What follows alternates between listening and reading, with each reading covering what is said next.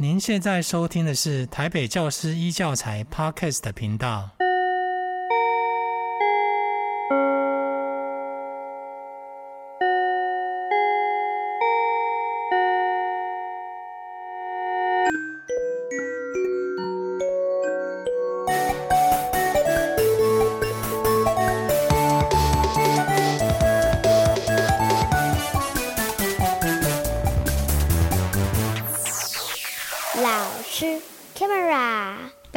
欢迎收听老师开麦啦！我是宛志平。在今天的节目当中，我们要跟大家分享，在今年得到台北市杏坛芬芳路这个奖项的老师。来到节目当中的是长春国小的特教组长陈志明组长，老师您好。大家好，主持人您好。好，那我先来简单介绍一下。呃，陈志明老师呢，他毕业跟我算是港兄呢。他毕业于正大广电系，然后又到英国念应用语言的硕士班，所以英文能力非常好，又是广电啊。直觉呢，他应该就会是一个电视主播，或者是那个政府发言人等等哦。那但是呢，他有很好的学历，呃，却在他教育的工作当中选择了一个。帮助他人也帮助自己的特教工作，呃，在今年呢也得到了这样的一个殊荣，那我觉得很棒哦。所以今天呢就特别要邀请老师来到节目当中，跟大家分享一下这一段历程哦。所以我想先请教老师，老师刚念正大又念语言，但是却从事特教相关的工作，那当初投入这个领域的契机是什么呢？呃，其实原先没有想到说会走到这边，嗯，对。那一开始的话是在学校就是教英语，嗯，对。然后就呃隔一段时间以后，就是呃有机会去代班，对。那代班一段时间以后，那刚好那个时候自己的小朋友也就确诊了，嗯、就是说他呃确定就是自闭症，对。哦、这个确诊不是 COVID nineteen，呃不是不是不是，那个时候还没有 COVID-19，嗯，对，就是说他确确定就是说他是呃就是我们呃特教生里面他是属于自闭自闭症这个类群，嗯。刚有听到老师说他两个小孩是，然后都是自闭症。对，对，对，那这个自闭症是都要经过检查才能够确认说两个小孩是。自闭症吗？嗯，就是我们现在其实呃，我们的健保就是说在，在呃小孩出生之后，其实都会有定期一定要回去医院做检查。嗯，对。然后他在大概呃十个月左右的时候，我们就发现说，哎，奇怪，怎么好像叫他他都没有什么反应这样子。对。然后后来我们去做那个儿童的健康检查的时候，呢医生有特别跟我们提醒说，要留意一下他的那个语言的发展状况。对。后来他就是一直到就一岁多也还没有语言，然后去检查的时候就叫他也没有反应。反应这样子，然后那个时候就听力检查是已经确定是 OK 的，对，那医生就跟我们讲说，我们可能要带他再去再去呃医院里面再做一些评估这样子，嗯、对，那那个时候就带他去医院的那个呃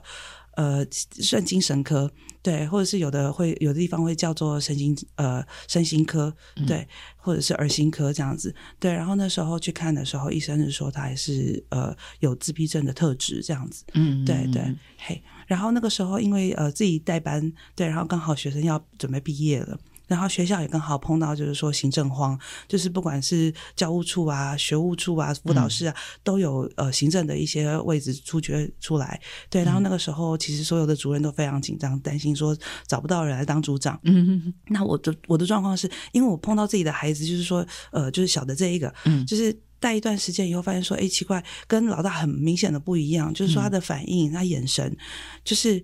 不知道，突然就不知道说自己要怎么样去带他，嗯，对。然后那个时候就是呃，知道说他是自闭症了以后，然后刚好就碰到说学校有这行政荒，那我就想说呃，因为我本身不是特教老师，嗯，对。然后呃，去问特教老师的时候，特教老师给我的回应是说，自闭症是很不一样的一个、嗯、一个就很特别的一个呃类类群，嗯，他有时候会有一些共病的现象，嗯，那也有很严重的，还有相对轻微的，所以他的那个 range 是非常非常大的，而且他们也可能是。很资优、很特聪明的，呃，有一些孩子会是这个样子。嗯、对，那那个时候就是因为他们没有办法给我一个答案，对，然后只有跟我讲说他们大概会有一些呃比较一致性的东西，例如说他们会有固着，有些东西会很坚持，嗯、然后对于一些变动不能接受等等的这些特质。对，可是那个时候就是可能没有没有时间跟我细讲说要怎么样去带这个孩子，所以我那时候就又听到说，哎，辅导室刚好有那个特教组这个位置也是空出空出来的，所以。想说，那我可能就是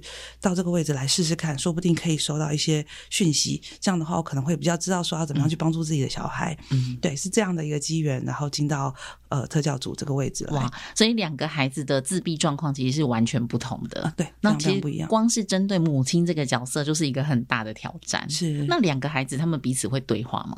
呃，其实呃，哥哥的话，他是呃，我们讲呃，通常大家会讲说雅思，嗯，就是说他的语言能力是好的。对，那弟弟的话是一开始是完全没有语言的。对，所以两个小孩会变成说在，在在呃比较小的时候，对哥哥可能会一直巴拉巴拉一直讲，可是弟弟那个眼神就是一直很犹疑，然后就没有办法搭上。可是哥呃弟弟他会有一些东西他会有兴趣，例如说哥哥可能在排积木啊，或者是在呃堆那个城堡等等的那。弟弟就在他旁边看，那有时候弟弟跟哥哥的互动就是，弟弟可能就看准了，哥哥可能就是接下来要排什么东西，然后就抢着那个零件就开始跑给他追，然后弟弟的定义可能觉得这个就是在跟哥哥玩，那哥哥的话就是会就是蛮崩溃的这样子，对，可是就是两个你要说玩嘛，其实那个跟一般小孩的玩的那个方式是很不一样的，嗯，对对对，哥哥是有语言，弟弟那个时候是没有语言，哇，对，所以光是。就是小朋友其实本来就是会吵吵闹闹各种的状况，对。但是呃，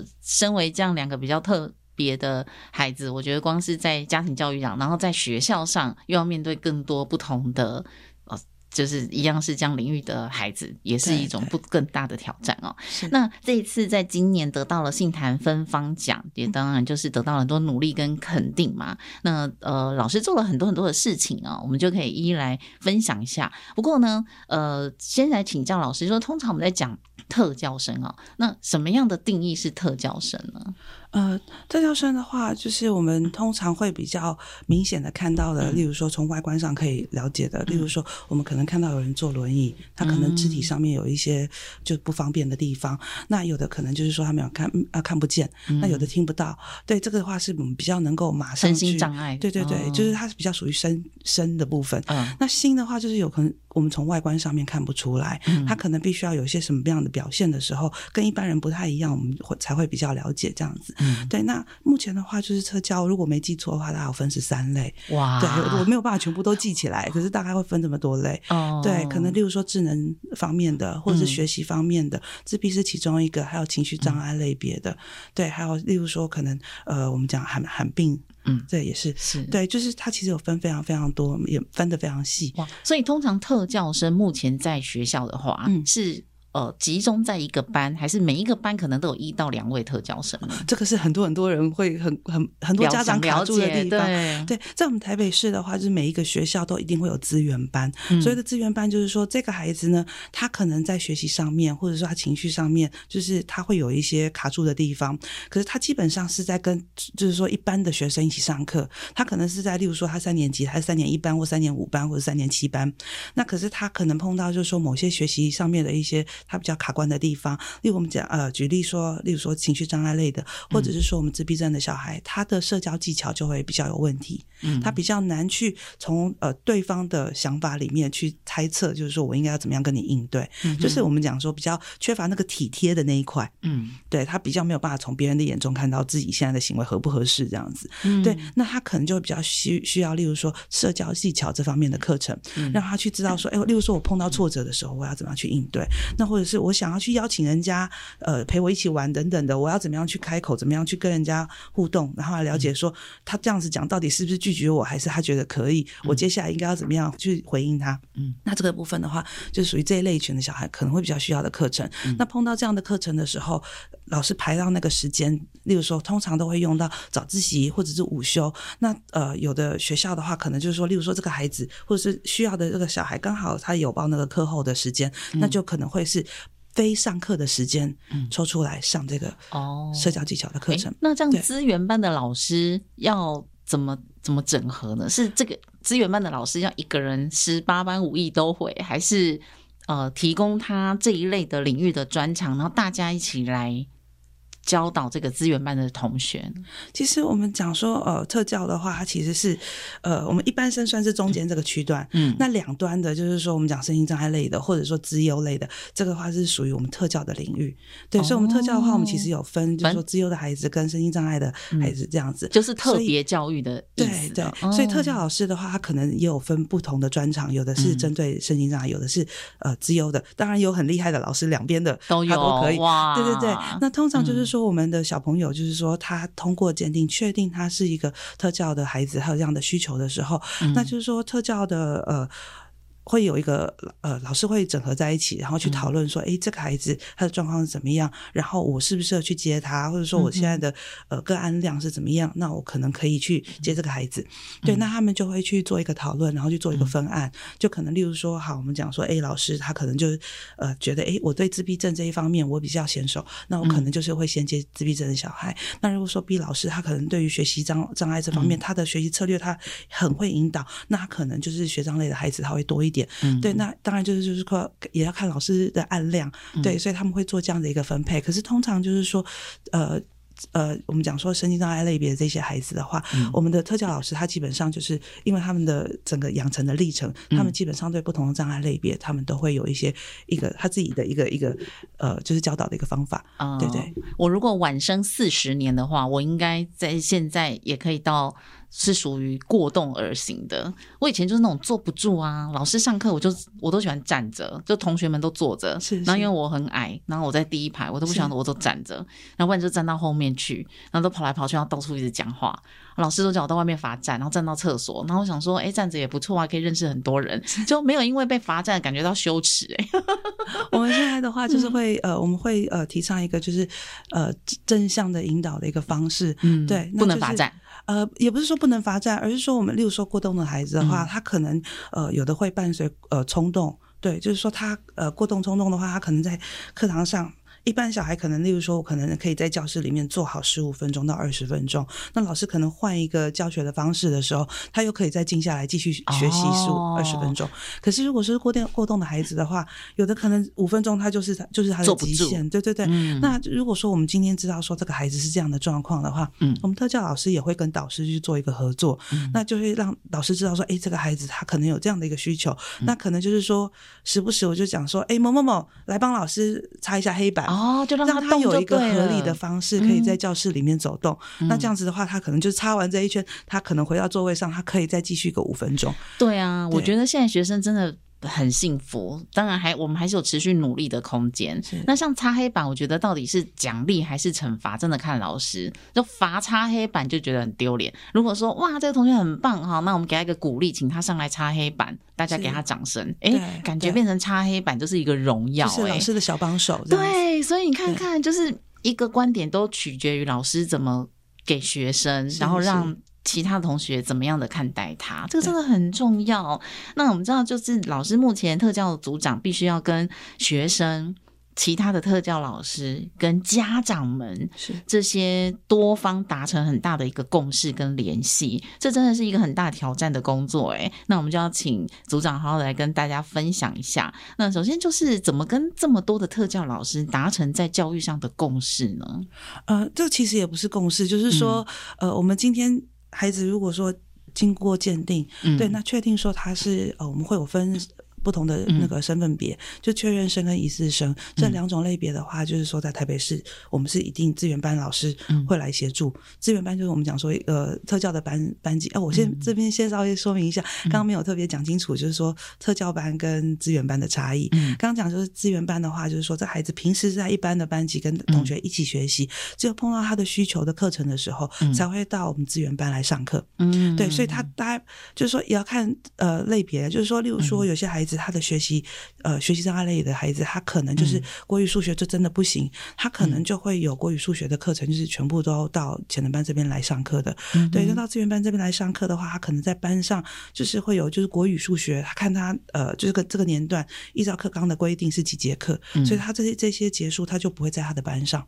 对，他其他的课程，他就会在他班上。嗯、那另外一种班型的话，就是集中式的特教班。集中式的特教班的话，通常都在中度。以上的孩子，嗯，才会去呃特教班，就是说他在一般的班级的适应问题是相对大的。嗯哼，那这样的孩子的话，他的呃他的课程等于。讲直白了，就是量身定做。哦，对，就是以前我我小时候的那个呃特教班，班，我们可能对对会有这样子不好听的一个名称。嗯、所以其实到现在，就是说我们现在当父母了，就是像跟我们同一辈的、嗯，那如果说小孩碰到有一些学习上面的一个困难的时候，嗯、他们会很犹豫，说我到底要不要跑特教鉴定？万一鉴定过了以后到放牛班了怎么办？嗯、可是事实上，现在的制度跟以前制度真的是很不一样。嗯，那其中是特教班的话，例如说呃，我我小的这个孩子的话，嗯、他就是比较严重的孩子。那他就在一般的学校，他是真的没有办法学习的，因为他的语言是没有办法。嗯，对，其实学习这个东西对于呃，就语言对于学习的影响是非常非常大的。嗯，因为我们学校里面的授课方式，其实绝大多数都是老师口授，嗯，那可能会通过一些活动，可是基本上他还是要用讲解的方式来学习。嗯，那我晓得这个，因为他语言的接收是有困难的，嗯，所以他就。比较没有办法像一般的小孩这样来吸收，所以他如果是去上资源班的话，他会有很大的困难，他可能会有因为这样情绪也会大爆炸这样。哦，对。那到特教班来的话，特教老师就观察他的学习，他的优势在哪里？嗯，例如说自自闭症的小孩，通常他的视觉是很好的，透过视觉的学习对他来说是比较合适的一个方式。嗯，对。所以如果说我今天有一个很清楚的一个表或是图案，嗯，那他的学习就会快。对，那可是这个放到一般的班级里面，一般的班级或者是资源班的话，可能没有办法，就是说今天就是花这么大的力气，然后去教，例如说我可能是特教，应该是去呃集中式特教班的孩子跟资源班的孩子，如果全部都是放在一起的话，其实他要呃老师会非常辛苦，那也很难去防，说就是说这个能力比较弱的小孩，他可能就是说在教学的过程上，老师可能会先呃教某一些类的孩子，然后再过来教他。那如果说他呃，自闭症小孩又不能等待，所以这个时候其实很容易去，嗯、就是说他的情绪就会一直堆叠累积，嗯，那就变成说他就是很难在这样子的环境里面上课，嗯。所以像老师刚刚讲这样的一个，就是学校资源班的规划，是台北市大部分的学校，比如说台北市，就是说。比较比较大的城市的学校都是这样规划吗？还是只有某些学校做的比较好？应该是这样说，就是现在的、嗯、呃规定的话，就是应该是说所有的学校都要有资源班，对啊，就是呃一般生，然后可能平时跟大家一起上课，嗯、某些课程拉到我们的呃资源班来上课。嗯、集中式特教班就是把这些全部集中来我的班上，我的一班可能大概最多十个人，嗯、对，那这十个人的话，可能有一些不同障碍类别的孩子，可是他就是量身定做、嗯、这节课的话，我要教他。他什么样东西？然后每一个孩子的这一节课的那个学习要达到的目标可能会有一些差异。嗯，对，可能大致相同，可是有些地方会依会依照他的能力会做一些调整。是，就是我们以前讲的那个放放牛班，现在是现在不是这样的一个状况啊。那我知道，呃，志明组长其实在长春国小推动了一个普特合作方案啊，申请了一个普特社群，是不是也可以介绍一下？这是一个什么样的方案跟社群呢？其实。呃，特教老师的养成，他其实对于特教的孩子有什么样的特质，嗯、该怎么教，会比较清楚。嗯，那一般老师的养成过程不是这样，他们可能有修过特教的学分，可是学分数不多，嗯，所以很多时候就是说我曾今天我接接了一个新的班，然后可能就是说在呃我们会有个安置的过程，知道说哦好，我班上可能有什么样障碍类别的小孩，可是毕竟我是呃一般老师的这个养成历程，我可能会很清楚说我国语要怎么教，我数学要怎么教，我社会要怎么教？可是我要怎么样教一个特教的孩子，其实是满头问号。嗯，但是我们一个学期会规定说一定要三个小时的研习，可是一个学期只有三小时的研习，嗯，对于说我今天要带一个就是说跟我很不熟悉的一个就是说类型的孩子，其实还是一个很大的挑战。他会很需要特教老师这边的协助，所以普特的合作，它基本上它的一个主要的原因是因为说今天要帮助普通班的老师，当他知道说我今天接到这个孩子的时候，可是我六神无主，我不该怎么办？我看相关的书籍，可是看到相关的书籍跟实战还是有相当的差距。那这个过程里面，我可能就需要跟特教老师做一个合作。例如说，呃，特教老师可能会跟我讲说，我要收集什么样的资料。嗯，那我可能上课的时候需要做什么样的观察，或者说对于什么样特别类型的孩子，特教老师可能会。了解这个孩子，因为毕竟我们跑的那个鉴定历程里面，嗯、特教老师需要去做一些评估的，所以他评估的话，他会知道说，哎，这个孩子他可能是属于哪个障碍类别，嗯、他可能在学习上需要什么样的协助，嗯、那他就可以去跟这个导师去做一个讨论，跟他说，哎，这个孩子他在学习上面，可能你可以用什么方法，或者是说，这个孩子他可能是有情绪的一个问题，那依照他的观察，他觉得碰到什么样的状况，例如说他可能上课的时候，可能开始在那边玩他的铅笔的时候，哎，那可能再没有多久，他情绪就要爆炸了。嗯，那你碰到这个状况的时候，你可以转移他的注意力，你可以怎么做？嗯、对，那这样的方式的话，其实我们提升了小孩的适应这个班级的机会，嗯、也让老师有一个，就是说我知道怎么样去教这个孩子，我的焦虑度不会那么高。嗯、对，主要是这个这个原因来做一个这样的社团。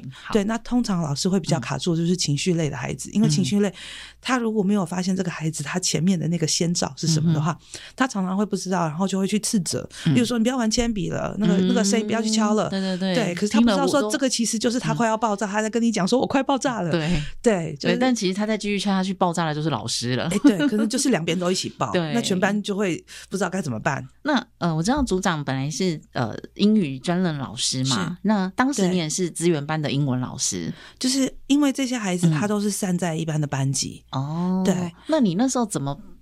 做这个英文英文教学的不同呢，就是一般的学生跟资源班资源的学生，你英文的教学方式是不一样。那你那时候怎么做呢？那个时候的话，比较我们那时候班级数比较多，还没有到那个少子化的中间，还没有到。所以那个学年，我记得说我呃最后一次嗯上英文课的时候是九个班，嗯，对，所以就那九个班的话，我就呃一定会碰到一些需要的学生。嗯那嗯，通常。就是说，我们讲身心障碍的小孩，嗯、他们在语言的学习上面可能会有一些状况。那尤其是外文的部分，那个可能就是因为环境上面可能也不一定那么的呃方便。有的可能就是家里比较 OK 的，可能会让他去补习等等的。嗯哼，对。那呃，大部分的小孩是没有。对，那那个时候就是说，呃，我们会把 focus 放在就是说他的字母 O 不 OK？嗯，一般的简单的就一呃生活对话。对，常用的他 O 不 OK？嗯，那因为在一般的课程上面，因为我教的都是高年级，所以那个课程其实进度是快的。嗯，那他们的话其实是比较难进入那个状况，那可能我就会用午休的时候，嗯、对，午休的时间就请他补习。哎。也不能说补习啦，就是刚刚帮他加强一下，或者是再再呃提醒他一下哪个地方该怎么做。对对对，或者说他的字母，就是其实像有一些字母长得很像的啊，像 B 啊、D 啊、P 啊、Q 啊这几个，是常常他们会搞不清楚的。这样老师你自己就没有午休时间嘞？呃，有时候习惯了，看到没有？这就是教育的精神呢，哇！所以你自己觉得在做特教教育当中，你的经验，你自己面对到你觉得最大的挑战是什么呢？最大的挑战，呃，不能午休，呃，不，不是，不是，不是，其实就是，呃，情上生的话，他其实有很多的因素会导致他情绪爆发，嗯，对，那呃，有时候呃，老师们可能是一时忘记了，嗯，对，就是可能又忘记他其实有那一些情绪障碍，对对，他的先兆也其实已经出来了，哦、可是老师没有发现，对，然后就是造成这个就是对方的波动，嗯、对，那情绪爆炸的时候，那呃，后面常常会需要很长的时间去收拾，就是说情绪，我们一旦到了那个顶点，那个那个时候是没有理智的，跟他讲什么都没有用，他就必须要慢慢的让他降温下来。降温下来，其实最好的方法就是陪伴，对，就是跟他说，嗯、老师看到你不舒服，老师知道，老师在旁边等你。嗯、对，就是说有时候我们可能是用这样的方式，或者是呃，等他稍微缓下来的时候，嗯，转移一下，就是可能。给他一个呃，他比较喜欢的东西，嗯、例如说，嗯、呃，有些孩子的话，他可能会很喜欢，呃，像，例如说自闭类群的孩子，有的很喜欢会转动的东西，嗯，对。那你可能跟他讲说，OK，我看到你现在的情绪比较平缓了，嗯、那呃，你要不要陪老师去，例如说什么什么地方这样子，然后可能就是拿个球啊或者什么的，陪他玩一下，让他可以冷静一下，说不定他就愿意告诉你说，刚才到底是什么原因导致他心心情。不开心，嗯，其实，例如说自闭类群的话，他很怕变动，可是学校有时候难免就是老师生病，或者是说我们可能为了呃某个大会，然后可能要去做一些练习，例如说我们的呃校庆体育表演会，那每个年级可能就是会有一些不同的活动，那可能就是要花就是花一些时间去做练习，那因为这样子，可能有一些课程就会变成调整，就是说，OK，因为我们好不容易抽到我们整个学年这个时间是有空的，嗯、所以这一节课可能我们就是这一节课，我们先全部都到操场去练那个呃体育表演、会要表演的一些活动，这样子。嗯、那他可能碰到这样的课程的突然间调整，他觉得不对啊，这节课就应该是什么什么。那他可能这个如果说没有提前知道、没有心理准备的状况下，他可能就是情绪就出来了。那就变成说老师又要带全班下去，然后又要处理他的情绪，嗯、那个其实是一个很很费、很耗时费工的一个过程。哇对，所以如果说我先知道了，那我可能提前个一两个礼拜就开始讲说，哎，那个几月几号我们哪一节课，那一节课我们不上，我们是全部的呃年级都要下去操场去做练习。嗯，那一直提醒他。到前一个礼拜，然后前三天，然后到当天的呃，就前一天，然后当天早上就一直提醒他，他有足够的那个，就是说心理准备说，说好这一节会不一样。嗯、那即使说他不配合去做练习，他至少知道说这一节课我们不在教室上上课，不会因为这件事情突然间爆炸。天哪，对，类似这样的状况。我，我本来觉得史上最困难的工作，第一名是超商店员，对对对，还辛苦的是。我现在觉得第二名就是小学老师，就尤其是这个刚刚讲到有。同时兼任特教的老师们，因为要兼顾的事情真的好多哦，真的，而且还要提前这么多，没有，我觉得应该要成为第一名了，因为超商可能还不用兼顾到两周以后的事情，好困难哦，而且老师自己的情绪也要自己会照顾自己才行哎，所以其实老师接到一些他比较不熟悉的障碍类别的孩子的时候，嗯、其实是蛮多老师会很心慌，嗯，那就是自从做那个普特的那一个工作坊之后，嗯、老师知道说可以到辅导室，可以。去跟特教老师去谈，例如说到辅导室来的话，那我们可能辅导室的组长们、主任就开始想说，哎，那个这个孩子可能会需要什么？嗯，那可能就会去问特教老师说，哎，我们还可以提供什么样的帮助？嗯、那最好就是说，整个全部都动起来。嗯变成这个孩子的一个防护网。哦，对，那这样子的话，就是说这个孩子如果出了什么状况的话，那第一时间可能导师会通知家长，然后呃，特教老师可能就先 hold 住这个孩子的情绪。如果说他上课的话，我们辅导室其他老师来 hold 住他，那就是说那个我们就会比较清楚说，哎，这个孩子他通常他的呃爆炸点是怎么样？嗯，那他情绪下来的时候，什么样的方式安抚他是最有效的？嗯，那就是说大家如果说。用同样的方法的时候，嗯、对这个孩子其实相对来说，他在这个学校环境，他也会觉得很安心。就是他遇到被对待的方式，就是全部都是他可以接受的。对，或者说他有经验了，他知道了。嗯、对、嗯，那老师还成立了一个泡泡天堂工作坊。哇，老师你真的做好多事哦！泡泡天堂工作坊其实他的目标是要帮助。家长，嗯，对，因为有时候家长他知道说，哎，我的孩子可能呃被鉴定是不管是学障生啊、情障生啊，嗯、或者什么样的障碍类别的孩子，那他可能一开始就是心理上面可能自己会有点过不去，嗯、就是说我知道他可能就是学习上面稍微落后一点，我知道他可能比较爱呃呃比较好动一点，嗯，可是我不知道说他就是会是一个特教生，那很多家长会担心被贴标签这件事情，嗯，对，然后。就是后来就是好不容易，OK，我过了我那个心理的坎了以后，我鉴同意去鉴定了，鉴定出来确定孩子是有一个特教的需求。那可是问题是我回到家以后，我怎么对他？我怎么带他？其实很多的家长会，嗯，就是一开始不知道说自己的小孩有这样的特质的时候，是用很一般的对待孩子的方式，或者是可能上一辈怎么对我，我就怎么样子去教我的小孩。对呀、啊，对，因为他们比较缺乏这样学习的一个对象，嗯、或者是说，哎，可能我今天看了呃某个杂志，就是说教养相关的一些专栏，对，我觉得，哎，我可以这样做，我就这样做了。可是实际上不一定是适合这个孩子的。嗯，对，那碰到说，哎，我的小孩现在已经确定是这个样子了。那我怎么办？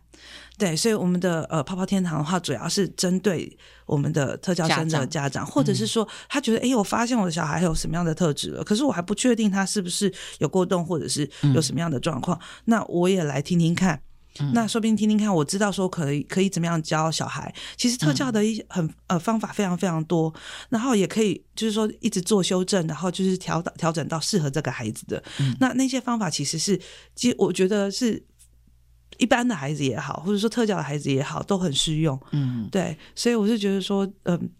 来。听这个课程，就是说来听我们特教老师来做分享，然后来讲说，哎，什么样的状况哈，可能要观察什么，可以怎么做，然后有什么样的小 paper 这样子，嗯，对，然后就可以让这样，就是回到家以后，哎，我也知道该怎么教小孩。对，主要泡泡天堂的成立是这样，其实他最早是呃我们的呃陈玉凤主任，对他呃到我们学校的时候他的提议，因为我们之前的话可能亲子的讲座的话比较没有考虑到这一块，嗯。对，然后后来就是他那个时候提议，我们就开始办理这个活动。对，然后就一直到现在，呃，从一零四年开始，嗯，对，到现在，对，一直持续在做这样。哇，所以呃，志明老师在学生的这一块，还有老师的这一块，成立了普特合作、普特社区，然后家长这一块呢，我们有泡泡天堂工作坊，是那透过不同的群组，然后来照顾不同的人。然后让大家在自己的这个领域上都能够发挥到最好。那最终的目的呢，当然就是帮助这一群孩子们。那我知道你也在环境上哦，增加了一些硬体呀，还有适合他们的环境。那这个部分做了哪些的增加，来对特助生的帮助呢？其实我们学校是一个呃很老的建筑，对，应该差不多在民国六十年前后那个时候。哎呦，跟我差不多我老了。所以其实。学校的呃，这当初的建筑法规，可能对于现在我们对于无障碍的一些需求，其实是有很大的落差。哦、对，那其实我们学校我也不敢说很好，其实我们的无障碍的空间，其实还有很大的要努力的一个呃空间。对对对，嗯、那因为学校我也是，就是从申请一些呃经费来做改善的时候，才发现说，哦，原来我们学校。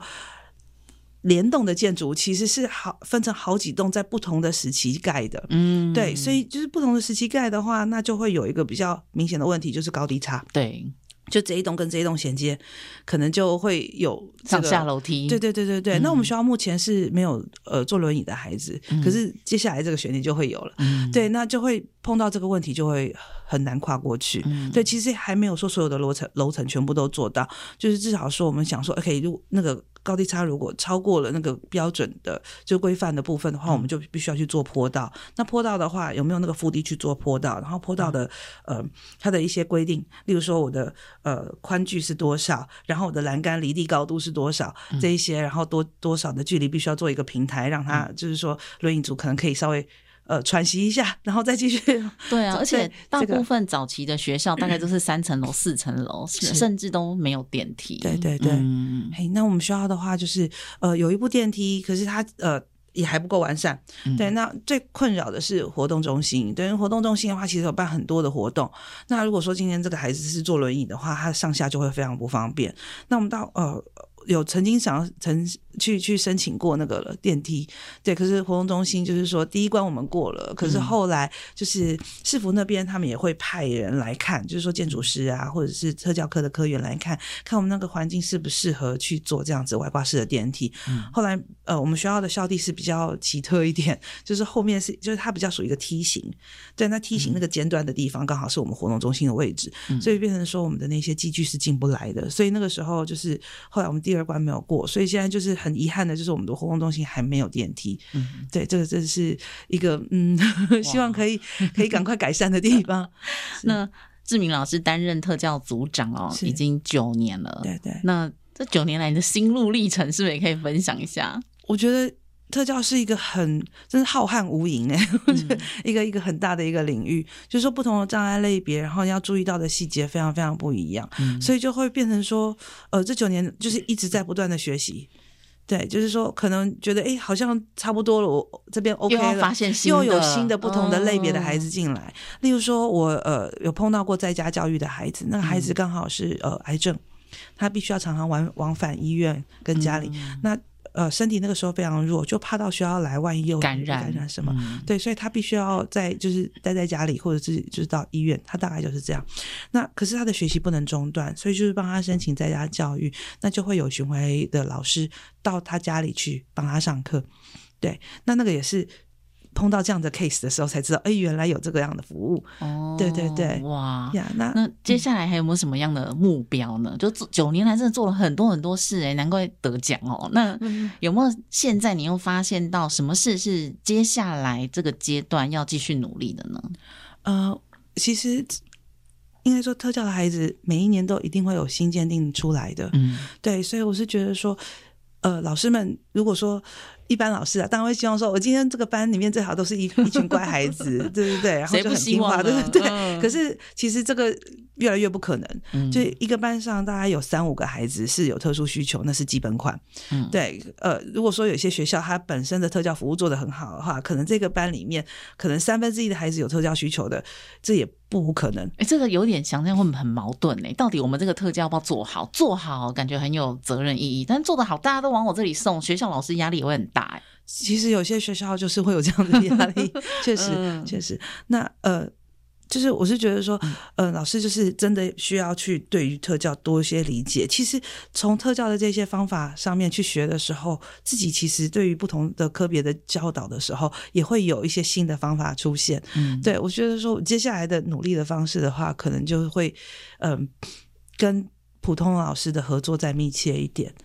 对，嗯，哇，哎，有没有遇过就是老师拒绝教导特教生或资源？其实这个的话，因为目前的法规是特教还是不能拒绝，然哦，就跟计程车一样，不能拒载短程这样子。对，所以就是也因为这样的原因，对于老师来说，他就是必须要去了解更多，就是说我教导不同的孩子的时候，我需要的一些方法。哎，可是如果不能拒绝，然后又指派到他可能在这个热情上没有这么多的，那会不会大家都很受伤呢？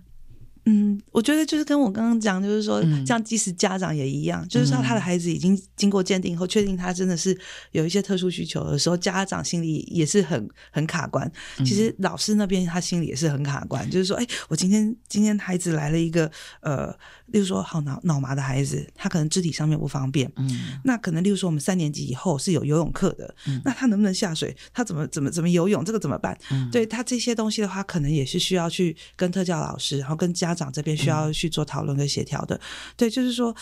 呃，老师接到的时候，因为我们通常编班确定自己的小孩的名单的时候，是大概在八月初的时候，嗯、对，所以他其实到开学前，他还有一段时间，其实是可以很快去，呃，就是。找学校辅导室也好，或是联系特教老师也好，先去问这个孩子的状况，也可以问家长，就是说，哎，你有什么方法在家里用是 OK 的？那我可能可以考虑在我的教学上面也运用这个方法，让孩子可以比较快的进入状况。嗯、就是说，我们会希望，就是说，老师知道这个孩子的障碍类别的时候，就赶快先去了解、准备。对对对对，做做准备。哇，老师，我觉得你要沟通自己家里的孩子。然后要沟通学校的孩子、学校的老师、家长们，哇，嗯，压力应该很大哦。啊，那你平常都怎么舒压呢？呃，其实我比较喜欢在家里，就是关起门来唱歌。还是你没有觉得这些是压力？其实有时候，嗯、呃，他是呃，说没有压力这是不可能的。尤其是说碰到呃情绪障碍类的孩子，他如果爆炸的时候，他当下他是什么都不管了，都豁出去了。所以有时候那个呃。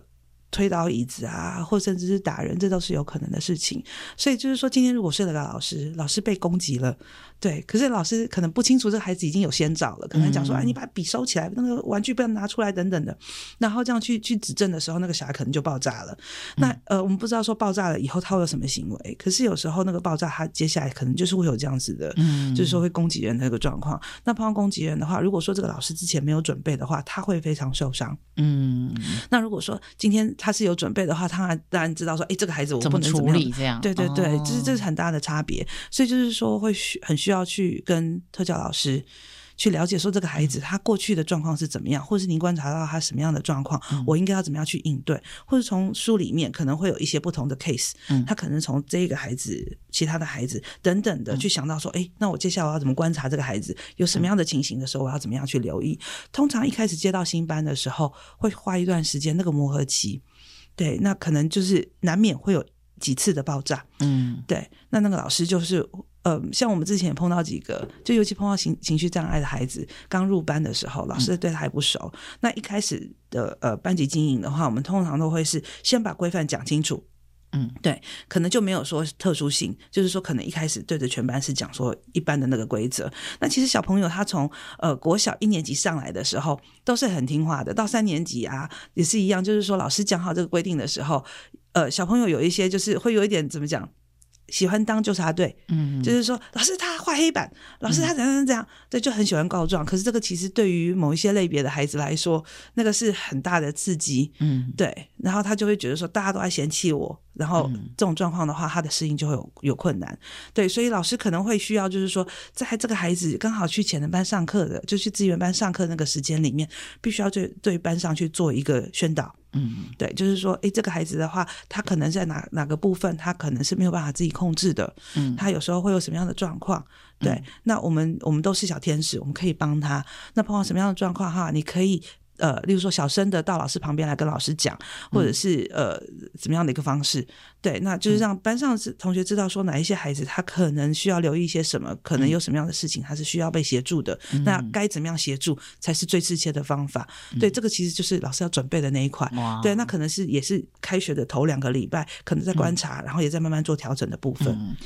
我刚刚本来想问老师，给这个要从事特教领域工作的老师一些建议。那我们组长已经刚给了一些建议，然后他自己舒压的方法就是唱歌。其实我对我觉得对唱歌这件事情我比较好奇，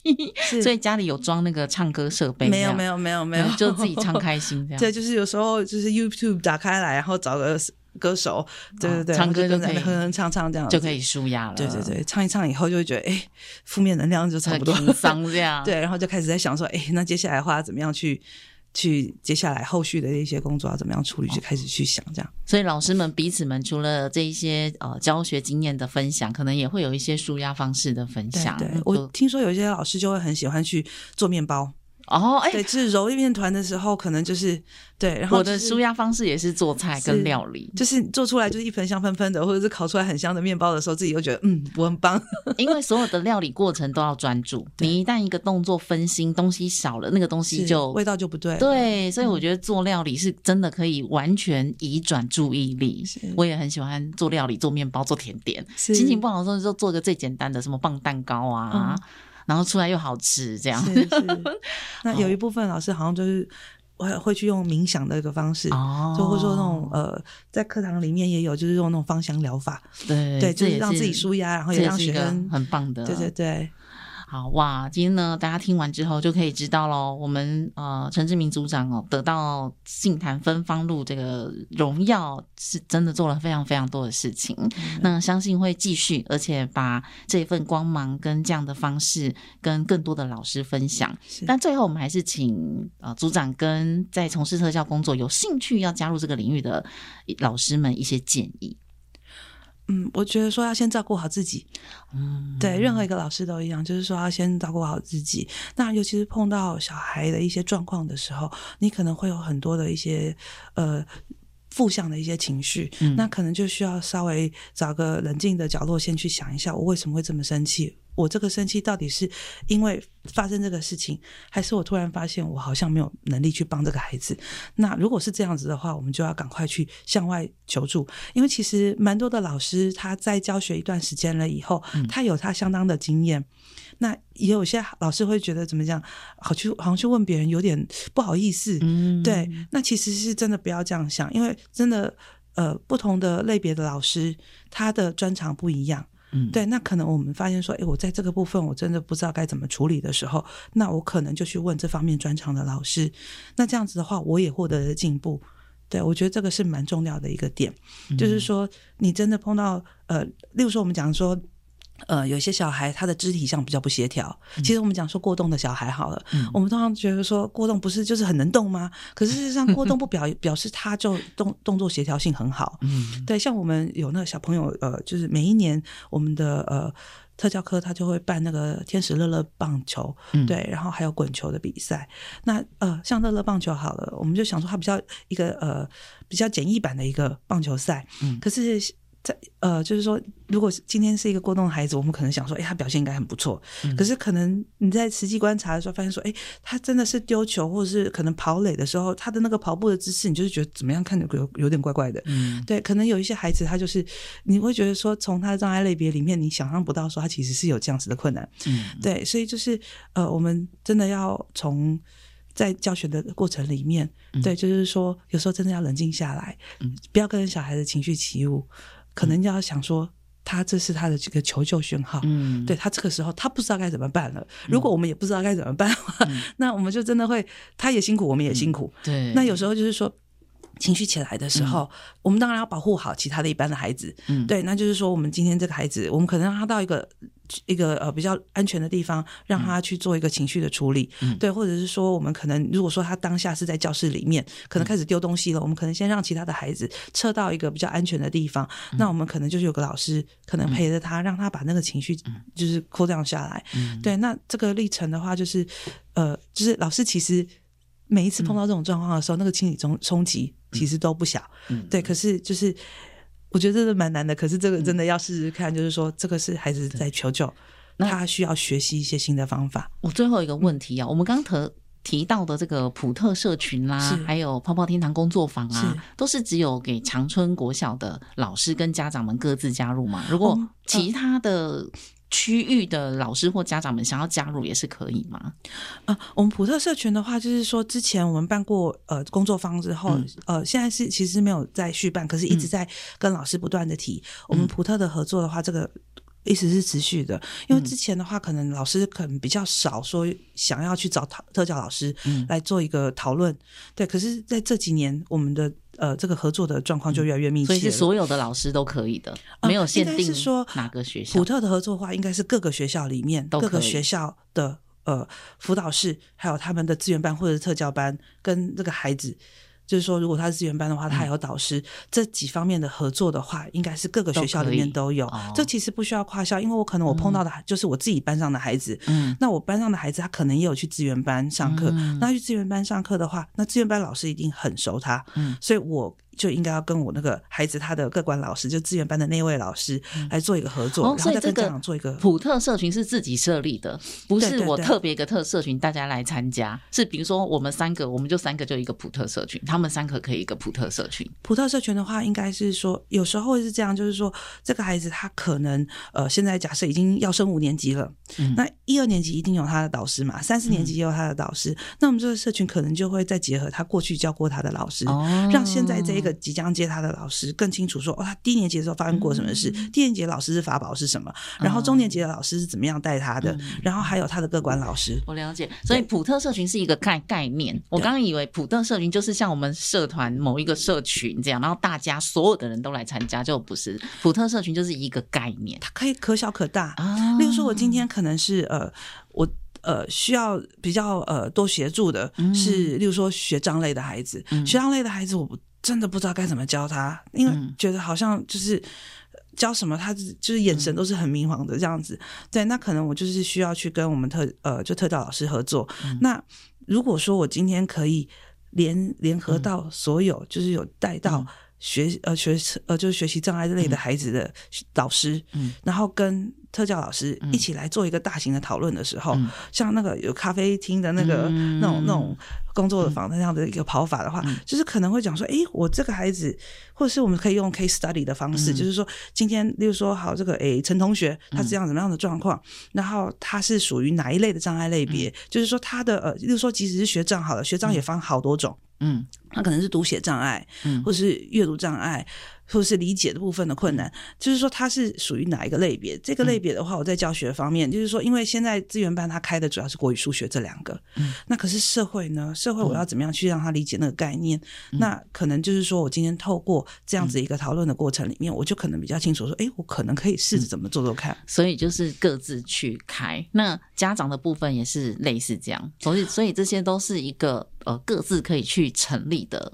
对，泡泡天堂比较像是一个亲子讲座。嗯，那亲子讲座的话，我们通常会以我们学校最大宗的障碍类别，嗯，然后就是说，可能例如说，我们现在目前最大宗的是情绪障碍跟自闭症加在一起是最大的。嗯，对，那这个部分的话，可能他会常有的状况是怎么样？例如说，我们过动的孩子，他可能有什么样的特质？自闭的孩子有什么样的特质？那家长必须要去了解，然后碰到什么样的状况，我要怎么样去教他？嗯，那可能针对这个，我开一次的亲子讲座。嗯、那再来就是说，可能是我们是学障类的孩子，学障类的孩子家长可能会比较困扰，就是说我可能没有让他去补习，回到家以后我要怎么样指导他的作业？嗯、要怎么样教他去准备考试？那他训练些什么？那这个的话，可能我们就是针对于学习的部分，我们再开一次的讲座。嗯、就是他其实比较属于亲子讲座的一个状况。嗯、那我们过去也是，就是说有一些呃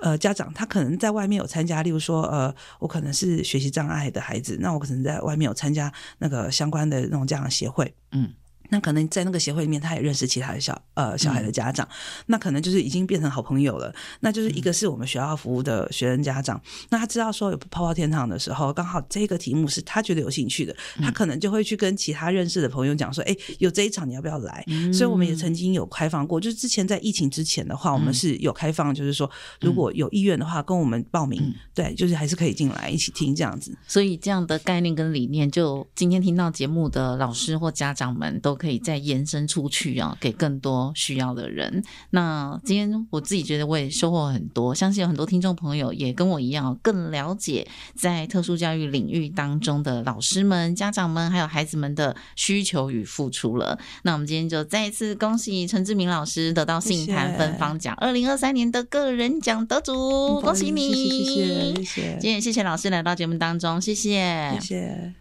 那我们今天的听众朋友听完我们的节目内容，有没有些想要给节目还有老师还有我一些鼓励跟支持呢？或者是你的生活当中有很棒的教学经验，或者你是呃家长，那你有一些。呃，也很好，想想要分享的内容或是你的方式，都欢迎可以留言在我们这一集的内容底下哦。那如果觉得我们今天的内容很棒，收获也很多，记得给我们五颗星，然后帮我们留言跟评价哦。也把老师开麦拉的节目分享给自己身边的朋友。老师开麦拉，我们下次见了，拜拜。